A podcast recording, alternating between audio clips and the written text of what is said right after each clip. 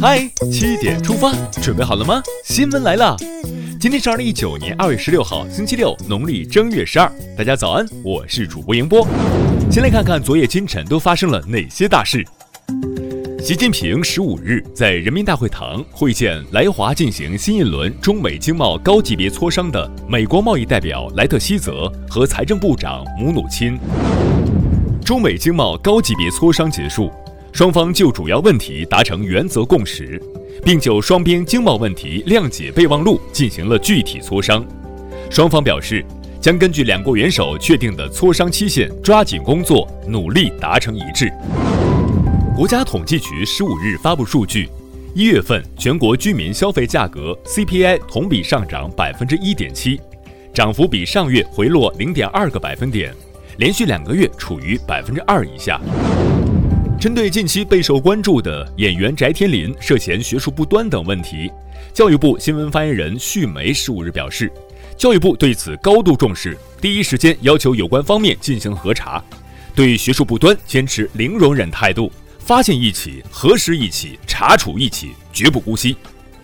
板凳须坐十年冷，学术面前无捷径。最高检十五日消息。中国华龙资产管理股份有限公司原党委书记、董事长赖小民涉嫌受贿、贪污、重婚一案，已由天津市人民检察院第二分院提起公诉。日前，卫健委印发口腔行动方案，提出到二零二五年，十二岁儿童龋患率控制在百分之三十以内，成人每天二次刷牙率达到百分之四十五。承认每天二次刷牙率要求从二零一六年的百分之三十六点一上升到二零二零年的百分之四十，到二零二五年达到百分之四十五。口腔买隐患，全身都不爽，好好刷牙，从今天开始。十五日，中国国家航天局与国际天文学联合会联合发布消息，将嫦娥四号在月球背面着陆点命名为天河基地。着陆点周围呈三角形排列的三个小环形坑，分别命名为织女、河谷和天津。将着陆点所在冯卡门坑内的中央峰命名为泰山。月球在天，中国地名给力。接下来关注一条总台独家内容：我们从哪里来？我们是谁？我们往哪里去？在追寻这个答案的道路上。有一群人用自己平凡的人生书写着不同寻常的答卷，他们是新时代造就的真心英雄，他们是时代楷模。中央广播电视总台时代楷模发布厅十五日播出特别节目《闪亮新时代》，聚焦六位时代楷模，寻找时代风采中的平凡之光。再来刷新一组国内资讯。三十一省份今年 GDP 目标全出炉，多数省份今年 GDP 目标较去年有所下调，海南、湖北 GDP 目标则逆势上调，西藏设定今年 GDP 目标为百分之十左右，为全国最高。不追速度，比质量。艾特北京房东减税啦，北京对个人出租住房的征税大幅下调，月租金收入不超过十万元的。按百分之二点五的综合征收率征收，仅相当于过去的一半。月租金收入超过十万元的，按百分之四征收。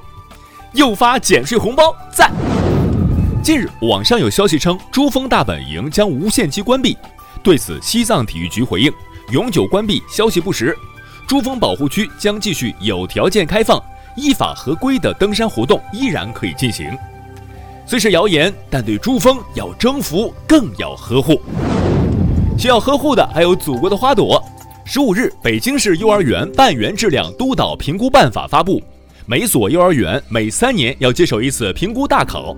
北京市教委明确，当幼儿园出现歧视、体罚、侮辱、虐待幼儿等行为，以及出现重大安全事故时，将视情节给予降级处理，直至降为不合格。严格评估，扎好幼儿保护的篱笆。近日，辽宁省高级人民法院公布了一起令人瞠目结舌的贷款诈骗案。被告人刘某某与杜某用事先购买的三万五千一百九十三点五千克新锭冒充银锭做质押，获得总额一点六亿元的银行承兑汇票，致银行实际损失八千万元。刘某某被判处无期徒刑后不服判决，提出上诉，最终维持原判。聪明终被聪明误，自作聪明的还有下面的作弊者。有人反映称，华南理工大学计算机科学与工程学院教师涉嫌在研究生复试后篡改八位考生成绩，并称五人调高成绩后被学校录取。十四日，华南理工大学发布说明称。已成立工作组进行调查，涉事的四人已被停职并接受调查。你想瞒天过海，但纸包不住火。听完身边事儿，再把目光转向国际。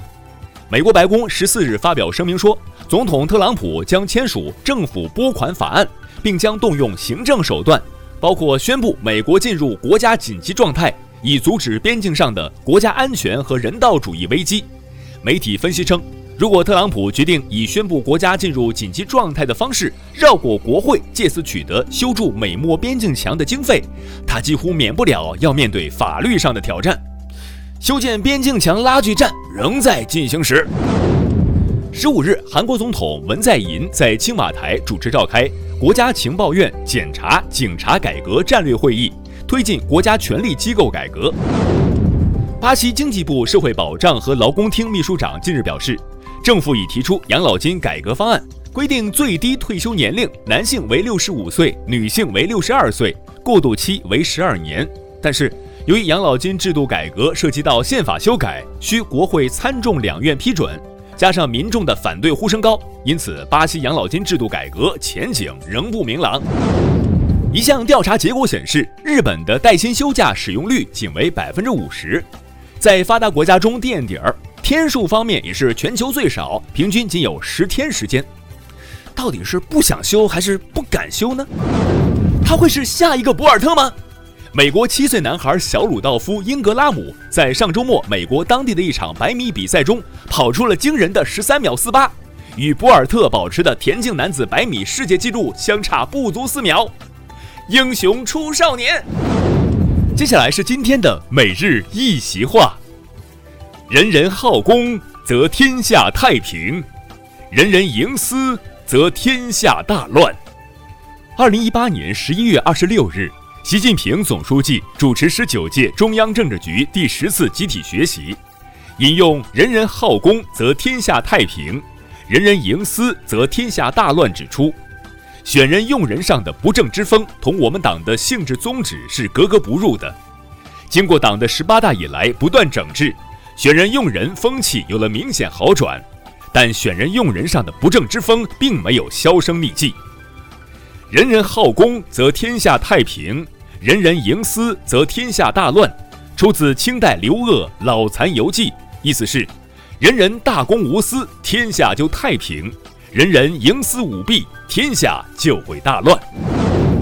最后进入今天的每日话题：哭泣表情冲上热搜。第一分就是失败吗？十五日起，各地考研初试成绩陆续公布，表情哭泣脸冲上微博热搜榜榜首。考得好的考生在哭，因为悬着的心终于落下了；也有考生边哭边看成绩页面。无论最后能否被录取，都觉得备考过程中的努力是值得的。成绩不理想的考生心情更加复杂，表示哭够了还要继续努力。可是，分数低就是失败吗？为了梦想去放手一搏，是不是也是一种成功呢？留言区聊聊吧。好了，今天的七点出发就到这里，更多精彩内容请关注央广新闻微信公众号，咱们明天再见。